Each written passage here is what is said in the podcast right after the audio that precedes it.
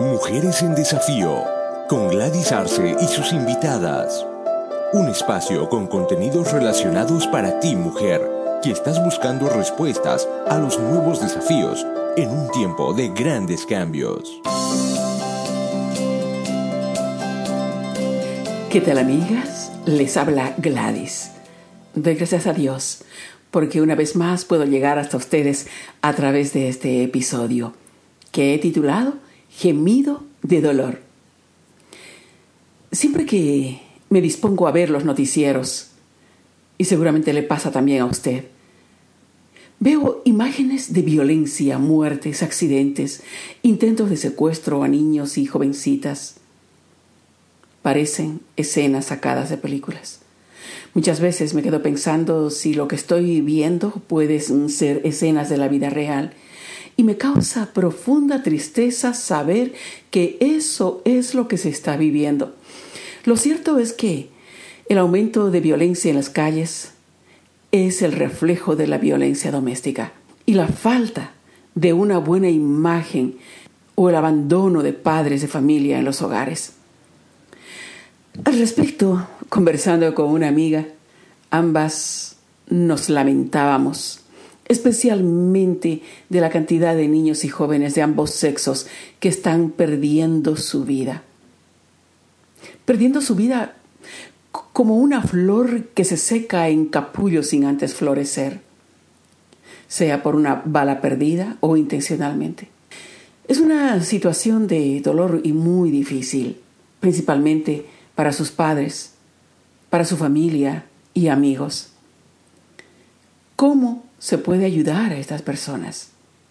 ¿Una palabra de consuelo? ¿Un abrazo?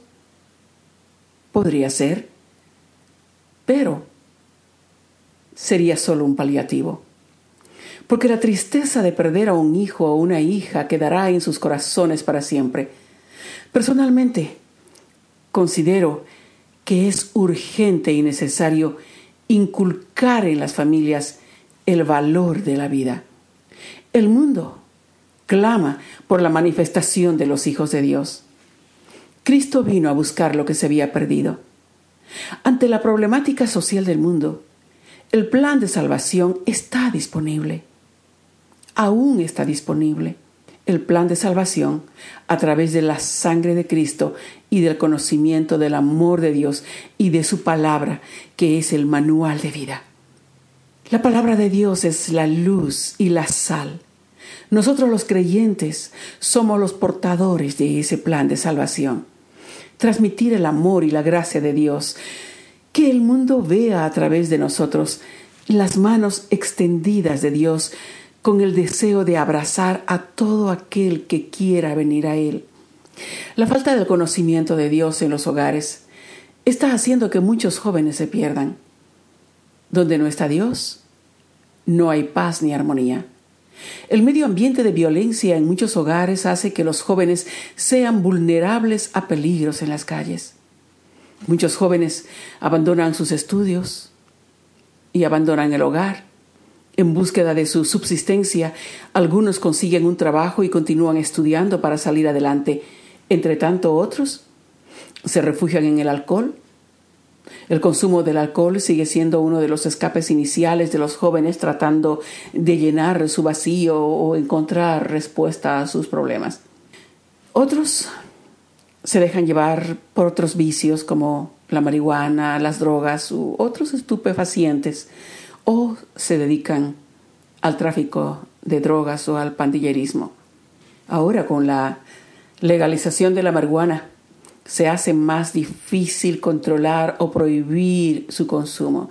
Los jóvenes ven, que no hay nada de malo en eso. Lo preocupante es que el estilo de vida de la juventud, adeptos a los vicios, afecta sus años de estudios y la etapa de vida de mayor productividad. Y lo peor es que la mayor parte de estos jóvenes son propensos a sufrir futuros trastornos mentales, enfermedades físicas o muerte prematura. El deterioro de la calidad de vida de los jóvenes en la edad productiva no solo es una pérdida de tiempo valioso en su vida, es también un dolor para su familia y además repercute en el desarrollo socioeconómico de las naciones.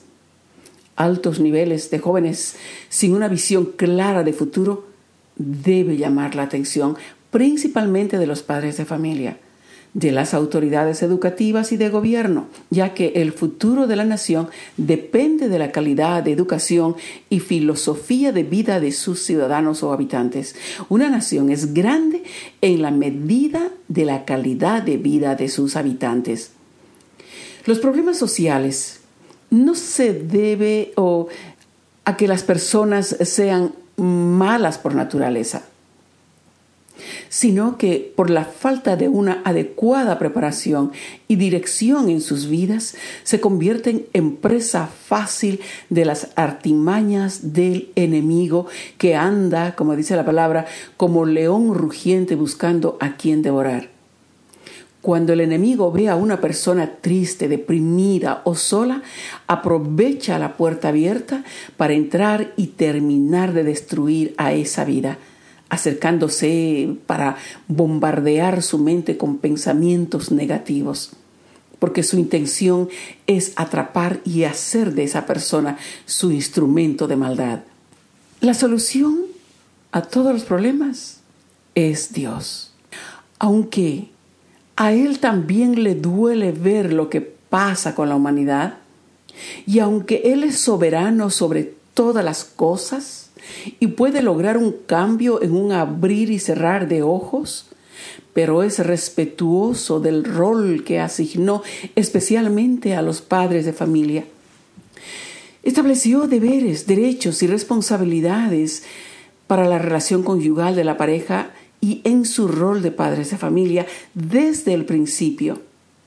Por tanto, para la solución a la problemática social, es necesario volcar la atención a la calidad de vida en los hogares, especialmente a la calidad de educación que se está brindando a los niños. ¿Cuáles son las responsabilidades de los padres? El varón, en su calidad de cabeza de familia, es la figura con principio de autoridad delegado de parte de Dios para proteger y dar seguridad a su familia. Es además el proveedor para las necesidades de alimentación, educación, salud y otros. La palabra dice, el que no provee para los suyos y sobre todo para los de su propia casa, ha negado la fe y es peor que un incrédulo. Primera Timoteo 5:8. En su relación conyugal, la misión del varón es fuerte delante del Señor. Dios manda al varón amar a su esposa y aún establece una condición para su comunión con Dios. El varón que no ama y respeta o tiene problemas con su esposa, Dios no oirá sus oraciones. Primera Pedro 3:7 dice, Vosotros maridos, igualmente, vivid con ella sabiamente, dando honor a la mujer como a vaso más frágil y como a coherederas de la gracia de vida, para que vuestras oraciones no tengan estorbo.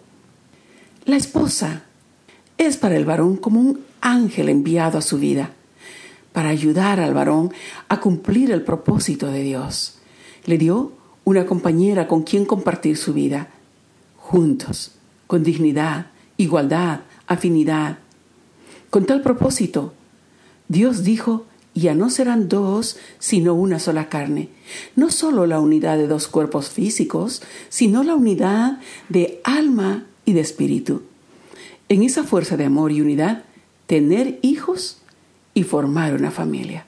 Sin embargo, por la cultura machista que gobierna el corazón de los varones desde hace muchísimos años, el varón no se da cuenta del daño que está causando no solo a su esposa e hijos, sino el futuro de sus generaciones. Cree que es normal el uso de palabras o actitudes torpes, ofensivas, rudas, o ser infiel a su esposa andando tras otras relaciones, dañando la gloria de Dios y siendo un mal ejemplo para sus hijos. En muchos casos, tampoco se preocupa por suplir para las necesidades del hogar. Ante esta situación, la mujer que tiene que salir a buscar trabajo. Entonces, ¿cómo quedan los hijos? Es tiempo que el varón despierte de ese letargo en el que el enemigo lo tiene adormilado y vea la luz de Dios y recupere su lugar en su familia como varón digno, fuerte, amoroso y respetuoso que refleje la gloria de Dios. De lo contrario, no sea que sea destruido y su familia también sea destruida. El varón que no quiere que Dios lo destruya, debe amar a su esposa como a sí mismo.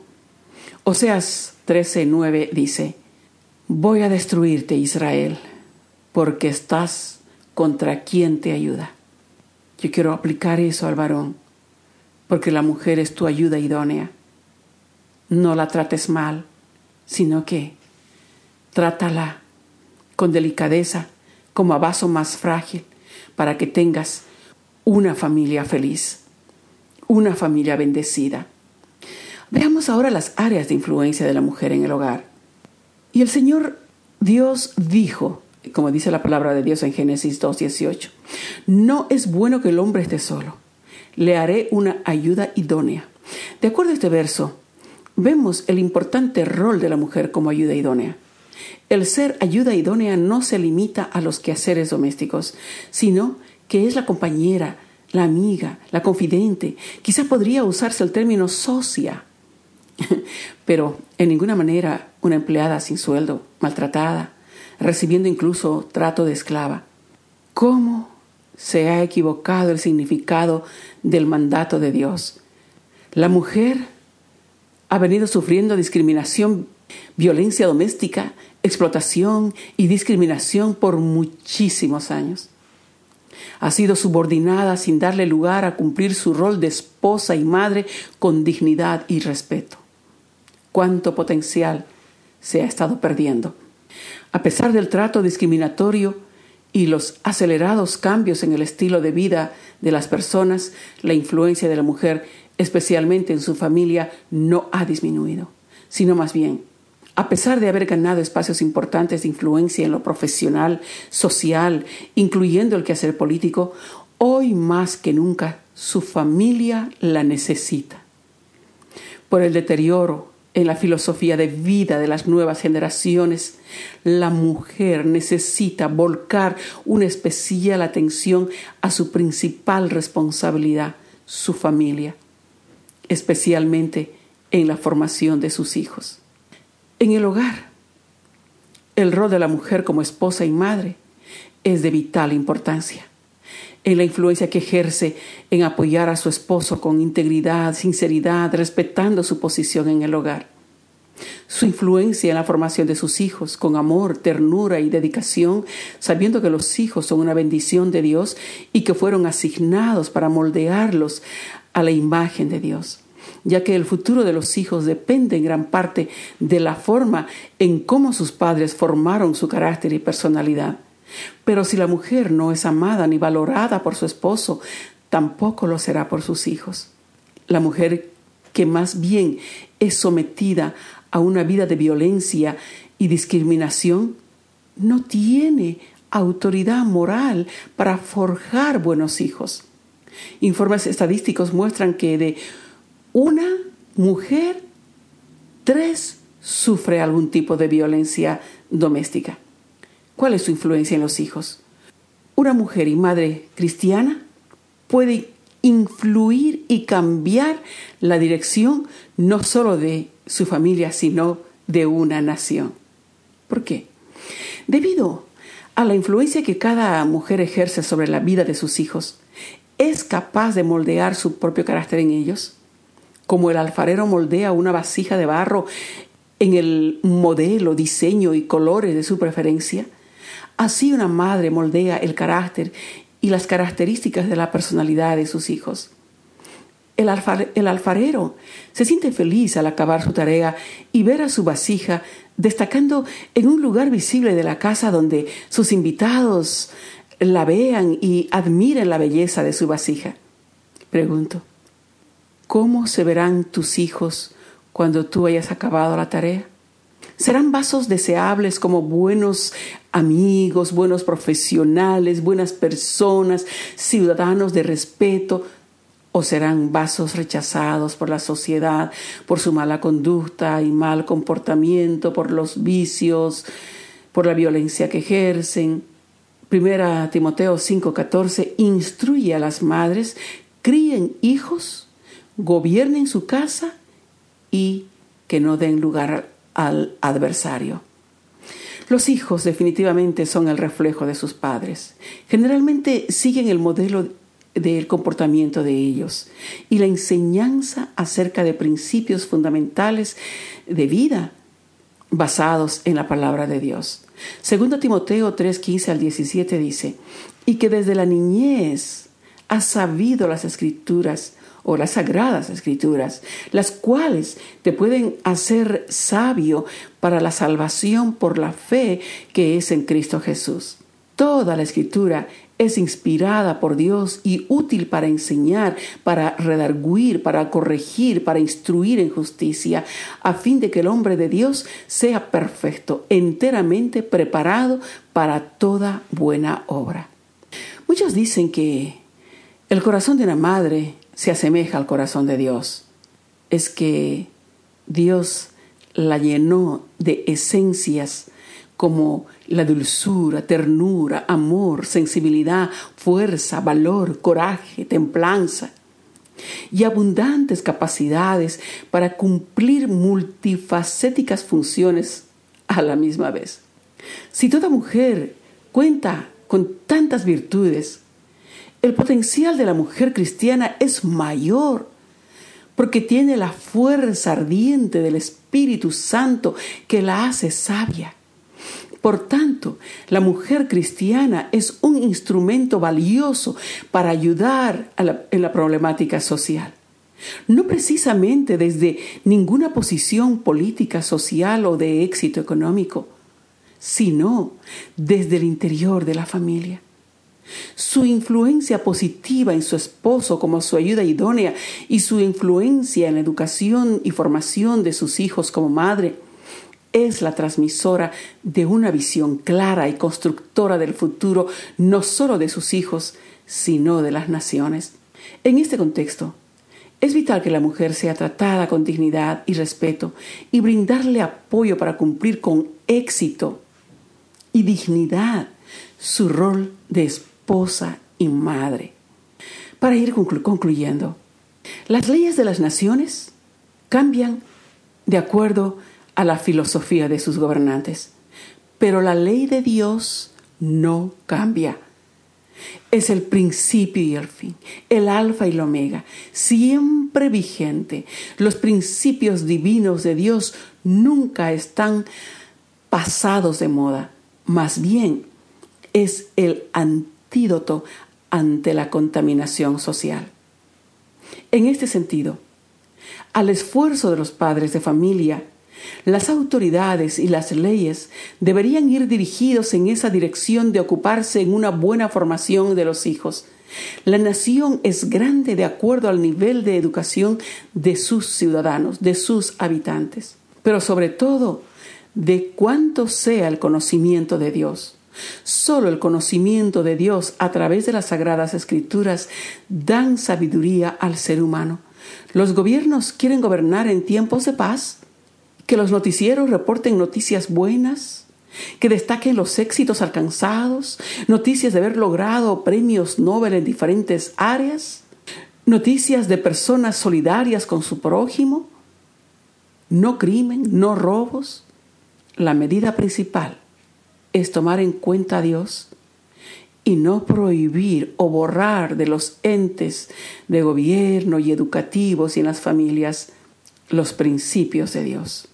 Bienaventurada la nación cuyo Dios es Jehová. Hasta aquí, Mujeres en Desafío.